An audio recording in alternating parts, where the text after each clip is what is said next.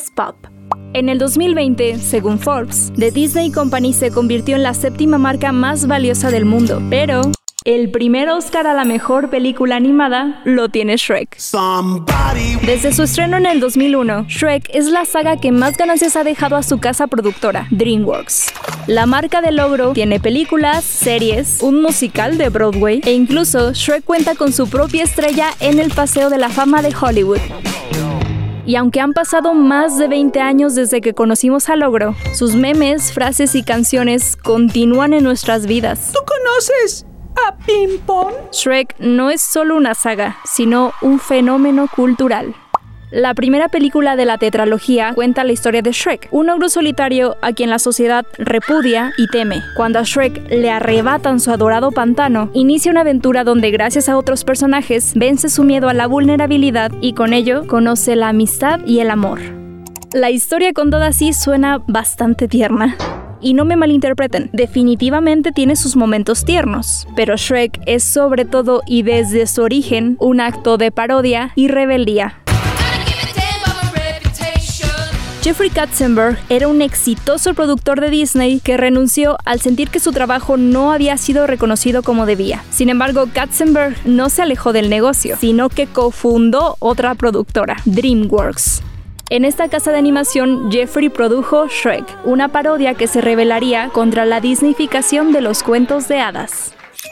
La película inicia con el protagonista limpiándose el trasero con un libro muy parecido al que Disney antes utilizaba para comenzar sus películas.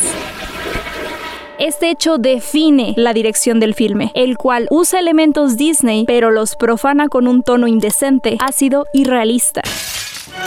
La historia juega con nuestras expectativas tanto para hacernos reír como para reforzar un mensaje. No eres lo que esperaba. Bueno, no deberías juzgar a las personas antes de conocerlas. Aquí, el burro hace observaciones inteligentes. ¿Estás tan envuelto en tus capas, cebollita, que ocultas tus sentimientos? La princesa eructa y pelea. Y el ogro interrumpe una boda para declarar su amor. Shrek subvierte la fórmula de Disney de muchas maneras. Por ejemplo, con un medievo moderno, un ogro por protagonista y un villano tan real que lo podemos ver en montones de políticos o jefes que sacrifican lo colectivo para conseguir sus objetivos privados. Algunos tal vez mueran, pero es un sacrificio que estoy dispuesto a aceptar. Y tal vez la subversión más importante es que en esta historia la bestia no se transforma en príncipe. Aquí, la princesa aprende a abrazar lo que la sociedad le pide que rechace y en el proceso, la mujer se transforma en ogresa. Sin embargo, aunque una parodia de Disney es liberadora, no es lo único que hace especial y perdurable a este filme. La rebeldía del equipo que creó Shrek también está presente en los temas que la historia toca. Los prejuicios, estándares de belleza, roles de género, amor romántico, despojo de tierras, líderes políticos y hasta supremacismo racial. ¡Eres un monstruo! El único monstruo aquí eres tú. Tú y esos personajes de cuentos de hadas que arruinan mi mundo perfecto. Además, Shrek habla de algo que de alguna u otra forma la mayoría de las personas hemos vivido, el rechazo por no cumplir con algún estándar social, ya sea por cómo lucimos, de dónde venimos, cómo pensamos, cuánto tenemos o cómo vivimos. Pero, al igual que logro asumiendo quiénes eran Fiona y Burro sin conocerlos, así como podemos ser víctimas de los estereotipos, también podemos ser victimarios.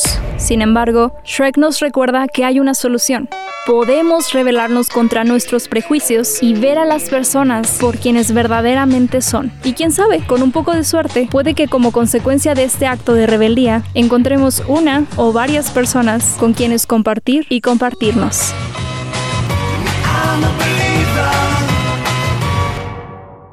Analizó para Radio Universidad Andrea Olvera.